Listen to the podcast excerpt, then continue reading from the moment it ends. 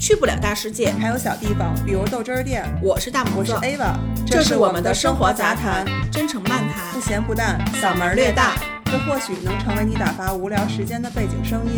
这里是豆汁儿。我是最近有点郁闷的大萌子，我都已经荡到谷底的 Ava，都是因为你，全怪你。本来一天的好心情都被你打破了，你说说事吧。实不是事实已发生嘛？那你得接受，然后发生个屁呀、就是你做了个检查，有点儿那个，你会觉得是你，我这是已经成为事实的，你这个是还有希望的，而且希望很大的。的。来来咱说说啊，是怎么回事儿吧？你说吧。就是因为原来治疗一直一个月经不是很准，半年来一次。然后你觉得特嗨，一开始还真是觉得，对吧嗯，又对了，这么一想，我们家还存了好多卫生巾。啊，这回彻底用不上了。得，拜拜吧。你可以给我。我闭经了，而且做了检查结果之后，我进入到了早更，那你的身体有什么变化吗？就是从此以后月经和我彻底的说再见了。想哭啊！哎，我当时说实话，我其实当时我的心里挺难受的。你没跟那儿哇哇大哭一顿吗？我上哪儿哇哇大哭去啊？嗯，哎，你说是不是本来挺好的，然后被你带了这么一个讨厌的消息？我其实我做这期节目啊，我嗯就是想表达一下我当时从头到尾的这种心情，我想做一个输出。因为我觉得我们每一个女人可能未来都会遇到这么一个情况，只是我比大家早了十五年。嗯，好吧，你说说吧。就是说，在前边肯定陆陆续续的会有一些不稳定，就是你的妇科会出现一些问题，但这个时候你心里想的是，就是没有什么大事儿，都会有这些。你心里还是觉得压，力呀、内分泌啊、这些都本来就是波动的。呃，即使是你有这种意识了，觉得可能未来在那个时候，哎呀，我是不是要更年期了？我是不是要闭经了？嗯，就是诸如此类这种心理暗示吧。但它它的确是一个暗示，你至少觉得这个器官在我身体里面它还是存在的。就算那天做完检查之后，结果出来，医生就是会说到这些问题的时候，当时那种感觉就是，哎，从此以后我跟这个器官基本上属于对对对，你还会心里有一种不太好接受的，嗯，一种情绪存在，嗯，是这么个意思。作为旁观者的我，也不能接受。但他迟早是要离开我的。医生跟我说最多的呢，有说曾经的，有说就是说现在有什么医就是医疗的水平补救啊一下，嗯，啊不，对于我这来说没有补救了，而是说，假如说你当初在你进行化疗前，然后你把你的卵子进行一个存留，包括现在他们可以做到对于你的卵巢进行一个部分的一个就是保存，嗯，就是未来都会让你可以去延缓衰老，甚至于你也不会说没有孩子啊什么这些对，嗯，但是问题来了。这些都与你无关。对啊，我发病早啊，我能不能活着还是个问题呢。就是说我没有这种远观，就是说会想，哎呦，当时我要一定把我的卵子存一个。明白。事情发展到今天这种程度的话，那我就得接受这个结果。然后医生就是说，好，那你接受了，那我再跟你说未来你要怎么办。毕竟、更年期，大家可能一直想到的就是情绪上会有一些波动，包括你身体，比如说出汗啦、潮热呀、就这种的。但是最主要的一点是对于你所有器官的一个衰退。首先，骨质的问题，嗯，骨质疏松吗？对，会衰落的非常快。那有什么挽救的方法吗吃钙片儿，？OK，他只是跟我说了这么一个，嗯，我于是呢就开始我说那我选什么样的钙片儿？随便啦，都可以，什么都可以。我说那我得选一个适合我们亚洲人好吸收，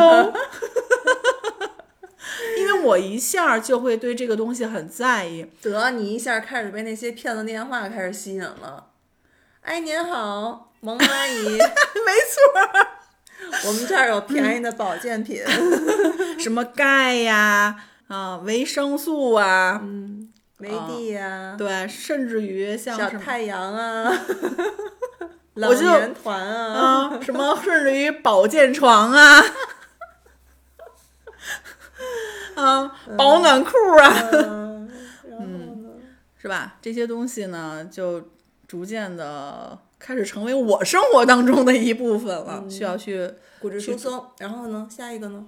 那可能还会影响到你的心脏啊，啊，因为我本身原来在治疗的时候，我的心脏就被受过伤害嘛，嗯，是因为化疗导致的。我不知道你前两天看没看到有人就是说断崖式的衰老，哦，看不是断崖，那就是咔一下摔了啊，嗯，二十天了，那女的，你知道吗？我脑子里边儿我立马她在公布我这个事情的时候，我靠，不会吧？二十天之后我也会这样了？我跟你说，我看了那个之后，我都一天一晚上没睡没睡好觉，我就生生熬到四五点钟才睡着。因为在那个期间，我正好也去查了一个那个就体检嘛，就常规体检。嗯然后我正好有点儿月经紊乱，嗯我从来没有遇上过月经紊乱，就是我的月经非常的规律，没有出现过任何让我操心的问题。嗯，所以每次我抱怨他来的时候，就是大家都会说我凡尔凡尔赛，所以这次他突然间紊乱了呢，我就有点儿担心，我就去医院，第一时间我就去医院了。虽然也没查出什么，你们家这种意识性特别的好。就是我其实是有一点点抵制去医院的，你知道吗？因为我从小就不太不太生病，然后我就没有这个、就是这个什么有病就赶紧去看医生，我就觉得能观察观察就观察观察。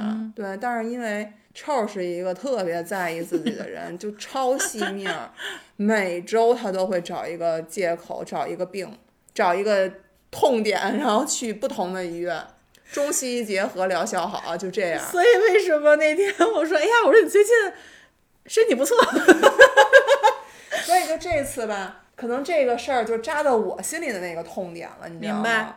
我就觉得，还真的是咱们就是更年期这件事儿，或者说闭经这件事儿吧，虽然。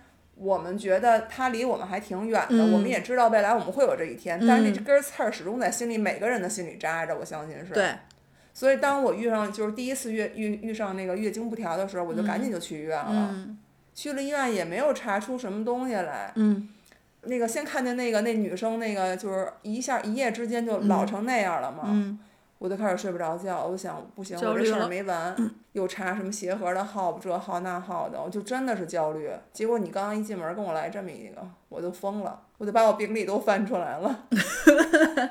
就是觉得我们要怎么去面对这样的一天？怎么面对啊？我又想哭。神经病，哭能解决问题吗？因为我肯定要比同龄人会早，对吗？所以呢，我就是把我的这种感受，包括之后医生跟我所说的这些东西，那我先把钙片儿先吃上呗。嗯啊，我把这个家里边的 V E、V C，之前会觉着哎可吃可不吃的这些东西，我先把这些东西都给它吃掉嘛。一日三餐先备好了。对比那个饭要重要，我觉得。因为我马上要变成老太太了，然后那我就其实这两天我一直在想，我为什么会对这件事情，就是我觉得当时在我心里的感受不次于当初我这个病的确诊。嗯，我会觉得女人为什么那么去在意，有一天我可能会离“女人”这个词稍微越来越远了。你你有进过吗？你就是 P 了一张女人的脸，我怎么跟个老爷们儿一样。我怎么不进了？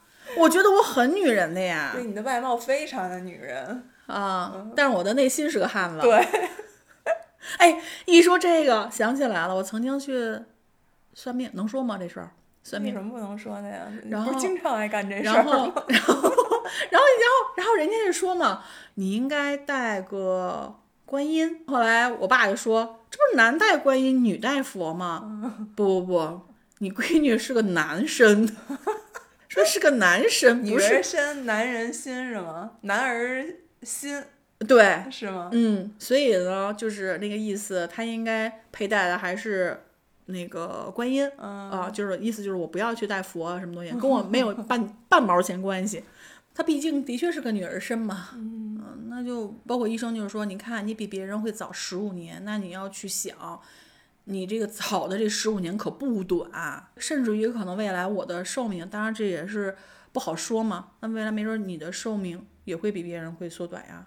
医生说的，不，就是就是我我我不是不是，就是我这么猜测啊，就是我是猜个屁啊！我是按照就是这个意思，不是，那我以后的这个老太太生涯也比别人早了十五年，我不愿意。没事儿，你可以先抢老头儿。先看看拐棍儿，什么电动轮椅什么的。对呀、那我还可以先那个养老问题先考虑上。对你先把那坑占上，养老院。对，我要我要旅居养老。嗯，我也是。问题是，我跟人说，我说我说我闭经了，我说我已经进入你神经病老啊年人，老年人你能不能允许我跟老年人一个价格，或者给跟跟所有老年人一个待遇？以后张嘴闭嘴就跟人说我闭经了，赢了。嗯，其实对我来说，如果我到这一天，我可能最难以接受的就是我很担心我的外貌。我也担心，你知道吗？当天获得这个消息，我下午就去做了一个胶原蛋白。我原来是一个真的不往美容院走的那么一个人，嗯，我老觉得吧，他们那个治标不治本啊，我觉得想保持年轻状态啊，还得需要一个好的心态，加上运动，加上饮食。但我现在是觉得有一种无助，就觉得有，病乱投医，我先往脸上糊上再说。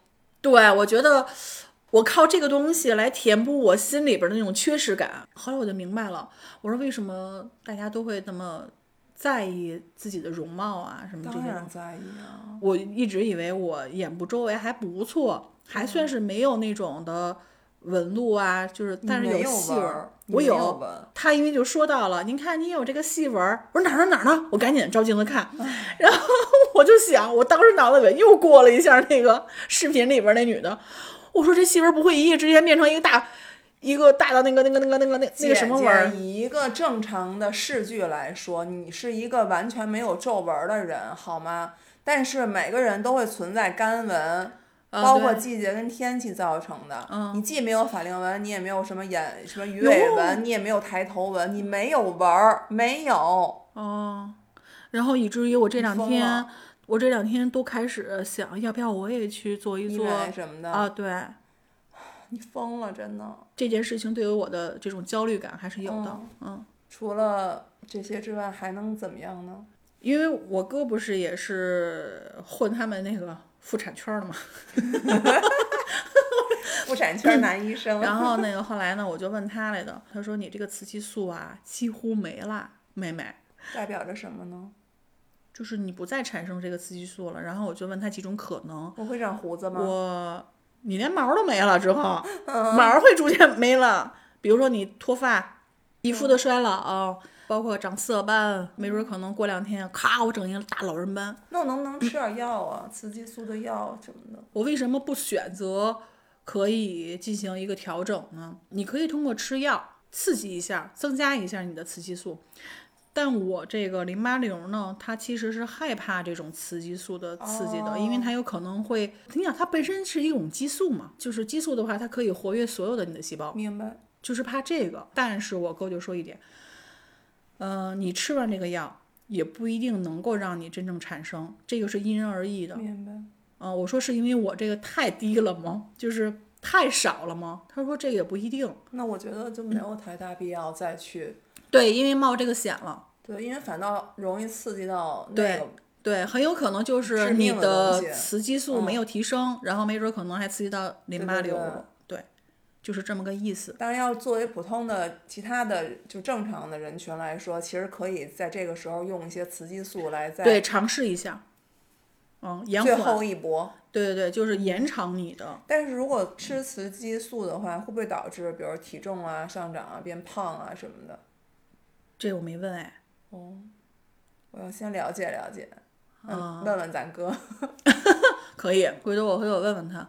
啊、我说那我要不要通过中医的方式啊？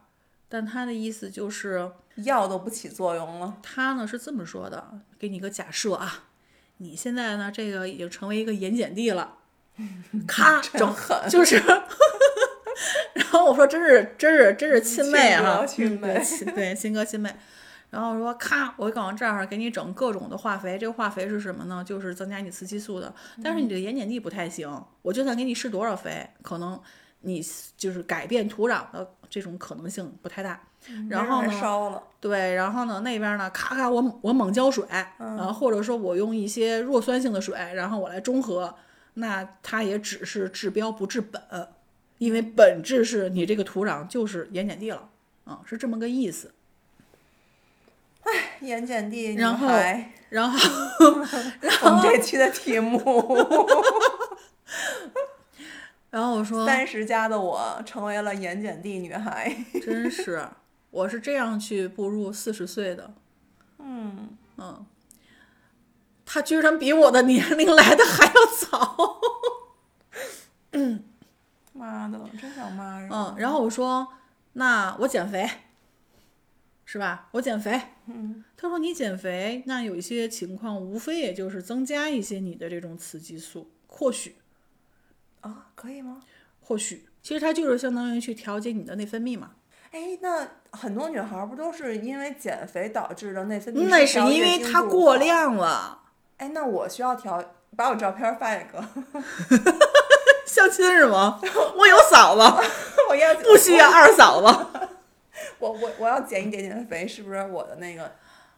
我觉得这个是一个多方面吧，还有什么饮食啦，嗯，啊、就是我想问，我这样需不需要减肥？一个就是很正常的一个体质我觉得我觉得你不需要，我觉得你现在特别完美我不是为了那个瘦啊什么的减肥啊，你是为了健康吗？不是，我是为了增加一些 雌激素。那其实所以从食物当中，嗯，可以去获取我知道的啊，南瓜、红薯有没有可能？就是那有没有种长得可能？到底是有还是没有？就是长得黄颜色的，好像都是可以增加什么，就是含那种。你确定吗？你是在问号还是叹号还是句号？那我们要不要查一下啊？no，大家自己查吧。真的南瓜是可以的我，觉得还是问问问问哥吧，还有什么其他的方法可以死马当活马医一下的呢？心情开朗。你可以了，没人能比你更开朗了。这招不好使。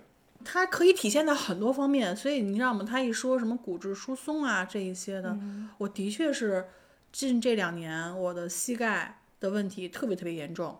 哦，然后你还老作死，穿拖鞋跳操，接着往后说，往后跳过去是吗？给我生生的。因为我会发现我的那个膝盖里边儿，曾经我也做过核磁，他就是说那意思就是你那润滑液很少，就变就变少了，越来越少，越来越少。我觉得可能跟这些都有关系。就说白了吧，我是一干巴人儿了，就越来越干巴儿，我没有那个那么多的，我没有那么多的润滑的东西了，滋润的东西了。这个东西吧，医学上的我还真不好去说，只是通过自己身体的一种感触。你有没有这种感触啊？没有，那我是一大葡萄，你是一葡萄干儿。你还是，但是我还劝你你还得是飓风是吗？我劝你一句啊，就是在运动这件事儿上，不要被我带节奏。你还是可以去选择一些轻柔的、合适你的运动。真的嗯是，我一直都觉得你，你有的时候运动是有点儿那种为了运动，或者说想要达成一个什么东西再去做，然后就康康康不不管不顾很多，你就觉得我反正我今儿运动了。但这其实挺错误的，运动之前还是要做好，首先你的保护，嗯，对吧？然后你什么样的运动适合你？不是说你可能看我老跑步，你就觉得那我也跑跑吧，别被身边的人带节奏。嗯，哎，一说这个，最近你看，八段锦，就是冬天最好的运动方式，我现在哎就改成这个了。说实话，你说运动这件事情吧，我的确是一直不知道以什么样的一个标准来认定我适合一个什么样的运动。就是原来我脑子里也是一个问号，我也不知道，我经常就是看别人，然后被别人带了节奏了，把自己就是卷死了，你知道吗？就卷的就是声嘶力竭的。后来慢慢的我会发现，你都尝试之后，你其实自己心里是有选择的，你可能对这个东西没有什么兴趣，比如人都跑步呢，我可能一开始就是跑不了，觉得又枯燥又无味，然后又恶心又难受，嗯，痛苦。后来我就改成什么游泳啊，然后打拳呀、不要被别人带节奏。总之，都尝试一下之后，其实你自己会有体会，说哪个东西更适合你，或者说你更喜欢哪个东西。对，那它那个东西就是一个合理的，没有什么标准答案。对于我自己来说，我知道我欠缺的是什么，不是说我运动什么什么类型，而是说我得把运动这件事情要坚持下去。这件事情对于我来说是一个需要哪怕你就是走一走，我就天天晚上坚持就走圈儿去，它也是运动啊。我们是有一个小群，大家每天晚上七点啊跟着去跳这个健身操。那个健身操也不是很难，而且可能是因为天儿凉的原因，跳完了之后我也属于是微微出汗，而不是那种大汗淋漓。我觉得那这个运动其实还可以。这什么群啊？同事群，打卡群吗？同事对，算是打卡群吧。退掉。这种群我一般都不会参加，我就觉得他是在 push 我，咬着牙有的时候我就是为了打这个卡而去打这个卡。在做一件事儿的时候吧，你是一种惯性，也有可能是一种不想输的那种心，可是自己却不自知。就是我今儿甭管怎么着，我得把这卡打了。那但是这个我得不是把这事儿干了。但你说我真特享受这件事儿吗？是我自就身体本能的要去干这件事儿吗？不是。那要这么说的话，我是觉得它对于我来说是一个督促。那如果要是遵从于我自己的心的话，我一个运动我都不想干。嗯，那我不得应该还是得稍微运动运动吗？那所以你就一直始终找不到一个你认为哪个运动更适合你，就是你还是没找到，你始终在被人牵着。一开始你可能被我牵着，哎你看我跑步了，你跑步；你看我爬楼了，你爬楼。现在你可能你们同事弄一个什么什么跳舞打卡群，然后你加入进去，你就觉得哎，那我这样我打卡，我可以找理由说跑步现在天儿太冷，爬楼不安全，嗯，楼道太黑，所以我要我要那个跳舞。但你说你真心的去喜欢这个东西吗？你当然要问自己。其实我就想说一个话题了，就是你是是很喜欢运动，就是我就想去干这个运动这件事儿，是不是？对，嗯，我也是慢慢建立起来的，并不是说我天生就爱运动。其实我是一个爱动会儿的人，但是你说跑步这事儿，我真的一开始就不喜欢。嗯，可是我大概用了一年多两年的时间，都是强迫自己在跑，就是因为我在一个跑步群里面，我看所有人都跑，人家怎么能跑，我怎么跑不了？人家每天到现在了，大三九天的，每天十三公里起步，包括下大雪路那么滑的时候也跑啊，也跑，每天人就往群里发。我还是算当然没有人卷啊，大家其实那个群就很好，没有人卷，大家都是自发的，然后啪啪啪发。首先我跑不了那么长，然后其次我的配速上不来，然后大家也会告诉我说，其实你不用追求这些，慢慢都是堆量堆起来的，你只、你要去享受这件事儿或者怎么怎么样。然后我就想，哎呀。一开始听歌，后来听节目，然后各种的，就是哎呀，换不同的这个路跑的这个这条路什么的，看不一样的风景。总之给自己又洗脑吧，又那个又被人卷，又带节奏的，嗯，跑了一年多两年，我依旧喜欢不上，我觉得痛苦，我每天都觉得痛苦。嗯，可是我就是想，那我也要跑完了，然后打一卡，搁在群里面，想 push 自己，能把它当成习惯。可是两年过去了，这东西它没成为习惯，它就是我要完成的一项任务，就好像你第二天你要交作业一样，上学你要交作业，这是必然的。你说我爱写作业吗？我享受学习吗？还是惯性动作？没有，不是惯性动作，是我为了明天交作业，我今天才去干的这件事儿。后来我就想，那我干嘛非要跑步啊？我不跑了，好不好啊？人一定非得要靠运动，就是强烈的运动而获得健康吗？不一定。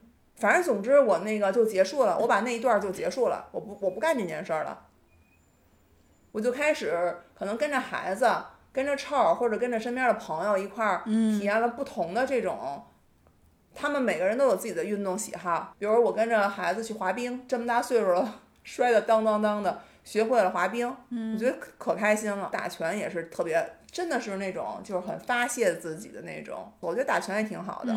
我自己本身喜欢游泳，首先就是天儿冷了，第二的就是现在的就是泳池的环境的确比较堪忧，我就比较少游泳了。嗯，后来我就自己开始爬楼，爬了一个冬天。后来春天春暖花开的时候，我有一天就突然觉得，哎，天儿不错，我要不然出去走走或者跑跑步试试吧。嗯，就跑起来了。那一刻的我跑步不再是像以前那跑步了，我也不再往群里边儿剖那些打卡记录了，说我今天跑了几公里，没有。但就从二零二三年的春天开始，我再次跑步，一直就跑下来了，而且每天是那种没有过脑子，就是起床之后送完孩子回来，我也不吃早点，就是空腹换上衣服就出去跑去。我很喜欢路跑，我也不需要再去路跑还是裸跑？路跑讨厌，就是我也不会再说，我为了跑步而要刻意的选好什么哪个哪些什么播客呀，或者选哪些路段，就是想给自己新鲜感，而是就自自然而然的就随心跑，很快乐，真的就很快乐，每天就是心情也特别好，所以我说二零二三的整个这一年，我就是一个好，除了情绪上的一个稳定的好的之外，就是我整个内心的一个。就是我不再为了什么而干嘛了。哎呀，那你要这么说的话，其实你说的时候，我一直在想，那嗯我喜欢是，比如说对待运动这件事情，我会嗯喜欢什么？我会发现我喜欢骑自行车，啊，对，我还是我还是喜欢骑自行车的。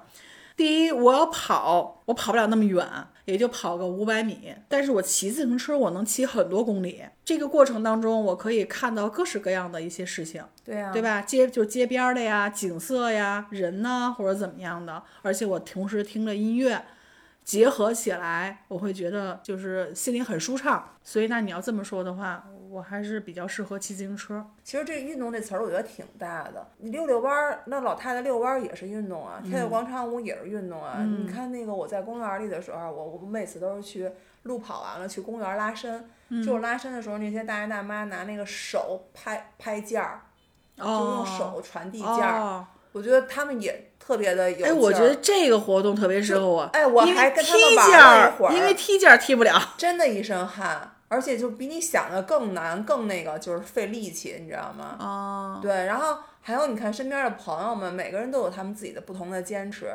就是你看，我看二他们吧，是他特别喜欢骑自行车，嗯，他自己他会抱团，自己一个人去抱团，然后跟一些骑行的人，可能有初级的，有什么不同级别的，到什么延庆啊去骑行啊，到哪儿哪儿去骑行。对他周末还会自己去报那种登山的、嗯，徒步的团，嗯嗯我觉得也特别棒啊。他每次都会发不同的那种风景的照片儿，我觉得真的这些运动你都可以去尝试看。因为这种的话是需要一个整天呀什么的，我不是只能是碎例间，片的时对间对对那就对。就充分利用你但我觉得对，但是我觉得你刚才说的一点是给我了一个开阔的一个思路，嗯因为原来我没有这个意识，我没有觉得说我是为运动而运动。我当时想的就是，好，我想减肥，我想让身体变健康，那我必须得运动。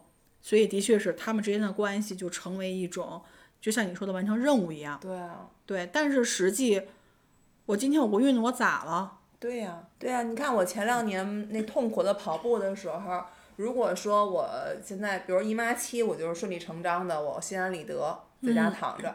那我可能过了姨妈期，如果我今天没跑步的话，我就有那种愧疚感，就是我今天啊啊啊我他妈怎么没跑步啊？我有脸吃吗？我有脸在那儿躺着吗？嗯，我是一个懒惰的人。对我真的会给自己贴这种标签。明白。但是今年开始，就是就是那个二二三年，我再次跑步了以后，嗯，我每天习惯性去跑步。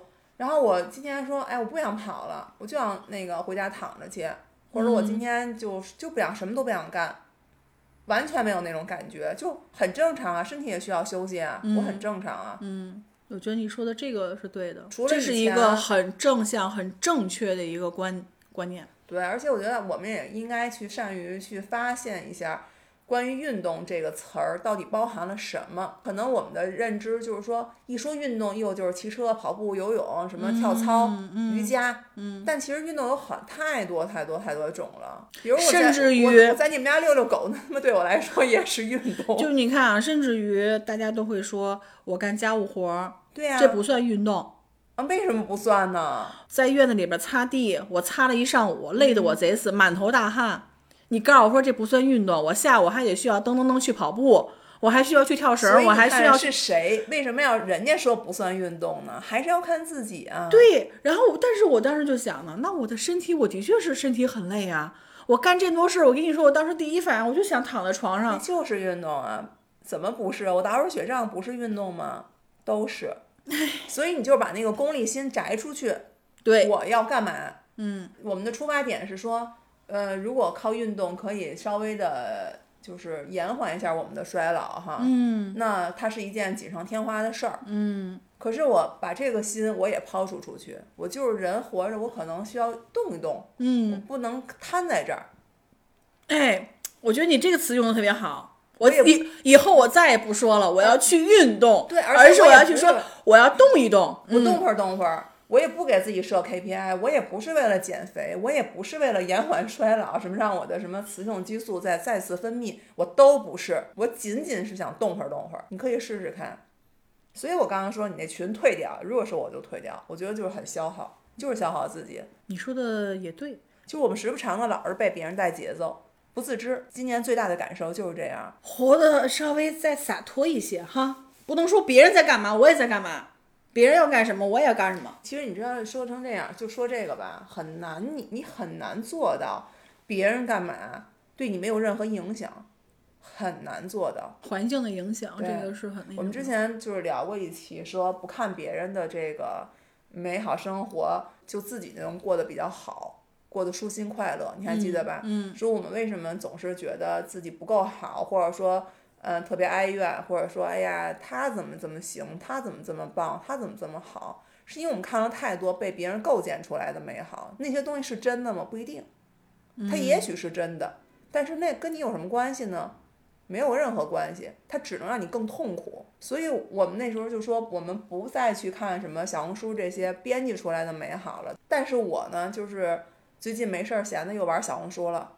嗯，我原来是每天做的早餐我都会拍下来，本来就在朋友圈里发一发。后来呢，我就想，哎，那我也试试做小红书吧。我就每天没事儿就随手把那个早餐拍完了就发小红书，也不编辑什么东西，就直接发。发完了之后呢，哎，我就发现有人会给我评价呀、留言呀，然后呢，有人会给我点赞，嗯，就让我有有一种创作欲。对我就想，反正我也天天做，天天拍，就算我不发，我也天天拍，那我就发呗，我就发了，我就当成一个笔记本儿似的就发上去了。从一开始有人点赞，有人留言，变成了呢，我那评论区下面总会有很多的不一样的人。把他们的早餐叭叭叭也发上，我本来是很随手的当写日记一样的哈，然后我就不得哎不在意这些东西了，我就开始说不是啊，因为他给你有一种互动感了。这都是其次，你知道给我的第一感觉是什么？我嗯靠，跟我在 PK 吗？我不是说别人挑衅我，你知道吗？嗯我当然知道，其实大家都是在互动，可能也希望我在他那里面留个言啊，什么嗯评论或者点个赞什么的。我就发现，哎呀，怎么这么多给我留言的这些图？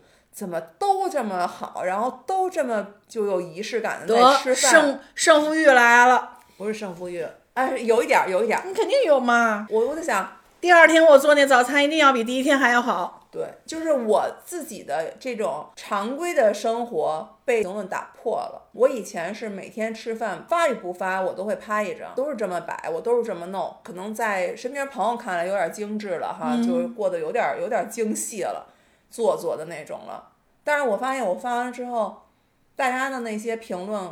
它可能更精致，推动着我说我不能输给你，我要更精致。嗯，我再发小红书就成了一种卷了，我卷起来了，我被小红书带的卷起来了，我就有点痛苦，就是它已经不再是我本心想发的那种感受了。我以前发就是随手，很随手，就是我的生活的一个这一瞬间我捏下来了。我当时也是这么想，我只是想把今天留住，可是我现在是哎呀，为了更好而干这件事儿。就是网上的这么就是这些软件儿，我觉得真的是很神奇的。或者说，他们曾经去创造这些东西的时候，也没想到这个软件儿带给大家是这样的一个情况。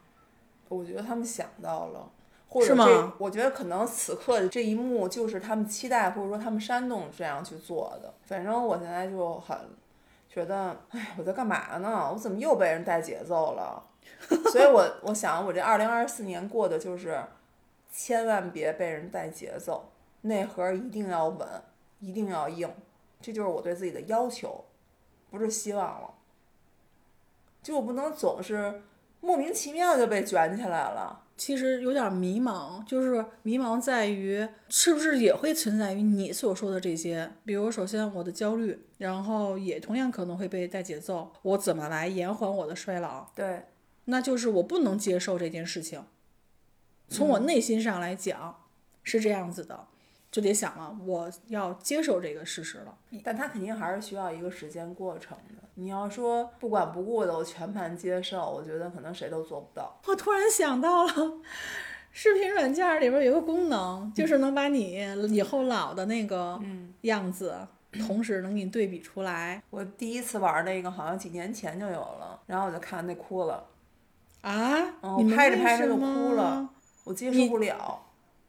就接受不了自己那个衰老的样子。是，反正我哭了。开心不知道从什么从什么什么软件啊，是里边弄出来的，我就拍着拍着就哭了。我拍的时候我哈哈大笑，然后甚至于我拍完了之后给我二姑发过去了，家族群，因为我拍的那个就是我二姑，哦，我就会觉着，对你现在去想啊，我觉得我跟我二姑不是很像啊，但是结果一拿这种小软件一试出来，我天呐，真的是一模一样，一模一样，我就觉得特别神奇。当时想的是这个，你说我是不是傻？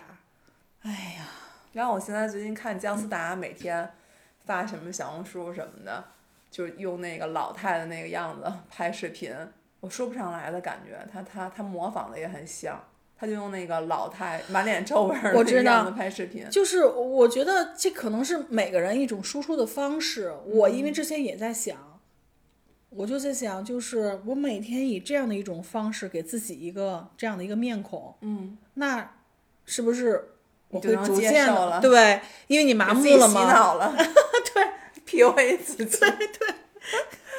我也会好奇，那咱们每一个女人在到这样的一个时刻的时候，大家都是怎么去应对的？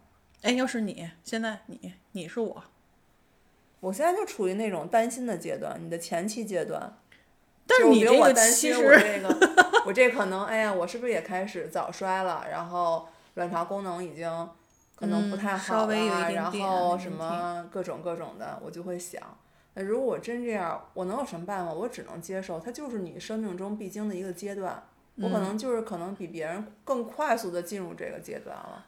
嗯，那我只能是慢慢去适应。那你又会有什么措施吗？比如说像我一样，可能我曾经都不会进美容院的一个人，哦，我这个时我不会有外在措施，我肯定也会去像你一样去了解一下，有没有一些帮助我，因为我知道日本其实是有这种帮助你早衰的这些药，哦，对他们好像是，嗯，我是看那个必经记的时候，里面有提到过，好像就是在这个更年期这个年龄的这些妇女，她们会嗯到医院去，去查什么东西，然后会给他们配一些药。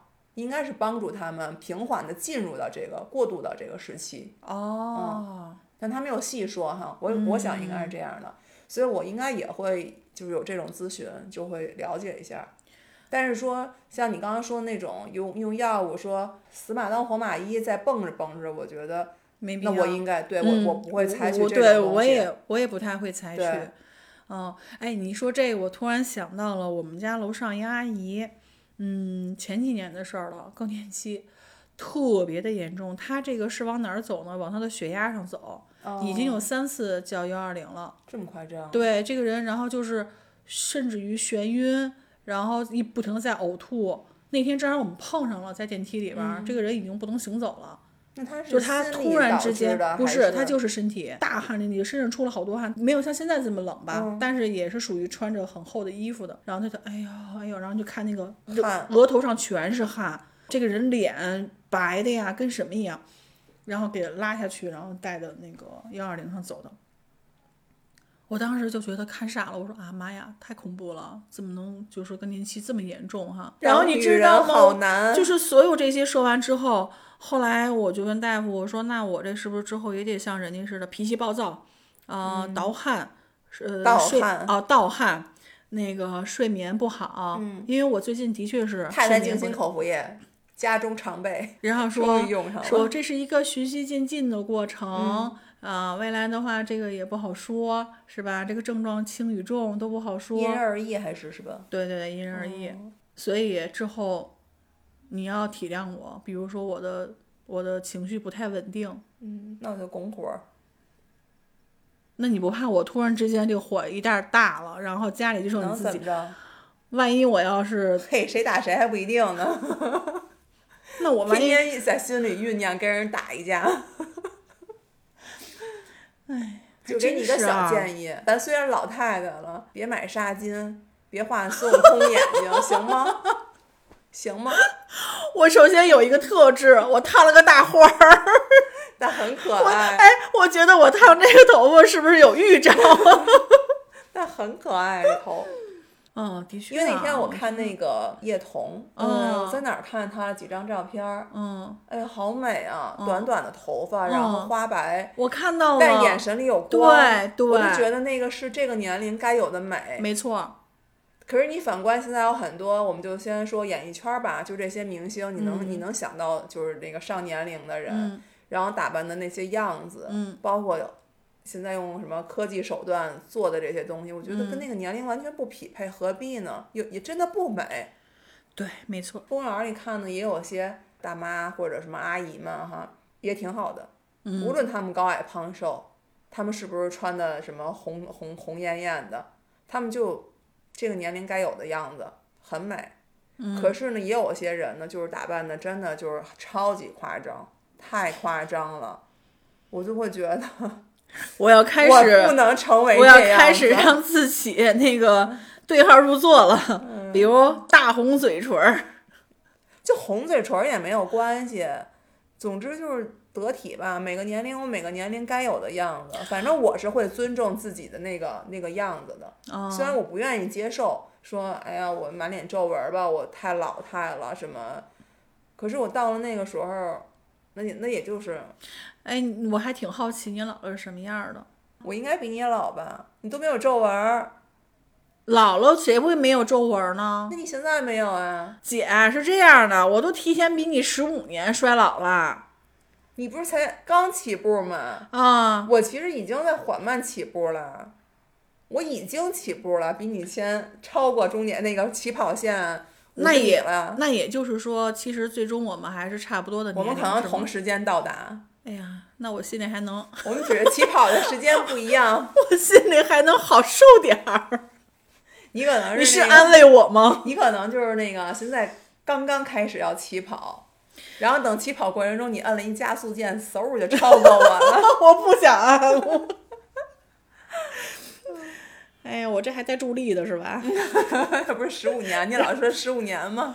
哎呀，这医生从头到尾说了三遍十五年，嗯，太可怕了。嗯，哦，我说为什么最近我其实总是觉得，哎呀，累你累，说活着有啥意思呀？我去，活着意思可大了。对，所以我要改变我的这种心态，回去梳理梳理自己的心理。嗯，生活还是很美好的。我要做一个开始给自，己 PUA。我要做一个不一样的老太太。其实这么说吧，我比大家都早了。那其实真正到那个时候，我是不是我的心态一定会比大家是更好的？是的，因为前面，先占领市场，因为我前面已经有十五年的铺垫了。你们他妈后来的得先听我的，没错。我是老大。那可不是吗？哎，有什么跟老爷爷不是不是老头儿，老爷爷不对了，没经辈验分儿呀，跟老头儿交流的方式，那可不吗？学下棋，哦，学谈论政治，当个爹，聊美国经济，妈呀！哎，你还聊战争，这都是老头儿喜欢干的你的。还说下棋呢？嗯我今儿早上还想这事儿呢，我忘了我是看过什么视频来的呀，好像是教育小孩儿的这方面的。啊我还发现呀，我怎么不会围棋呢？我为什么不能学呢？老头儿不下围棋，太高端。不是我在想，哎，那你说我这年龄能不能上一个老年大学？哎，我夏天的时候，我夏天的时候去去问老年大学了，四十五岁开始招生，我还没到年龄，真的啊？真的，东城老年大学，然后学费超级便宜，哎，能在这儿说吗？这是不是又一占便宜的节目？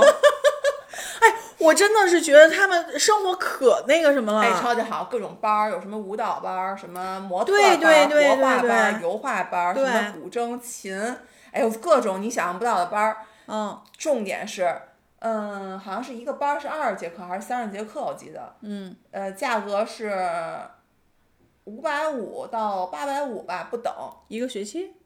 对啊，就是这一学期，他们是九月份开学，老年大学。对对对对嗯，对，然后校区也不一样，可以自己去问问自己那个属区的那个公众号叫什嗯。么、什么职工大学吧，应该是，比如什么东城区职工大学，还有什么丰台区职工大学，大概就是这意思。哦，因为我是我们家邻居阿姨有嗯。一个，她长得非常有那种呃舞蹈家的那种的感觉，特别的瘦。骨相的那种脸。对对嗯对，就是每天可美了，美美的，永远都是嘴上挂着笑的这样的一个人。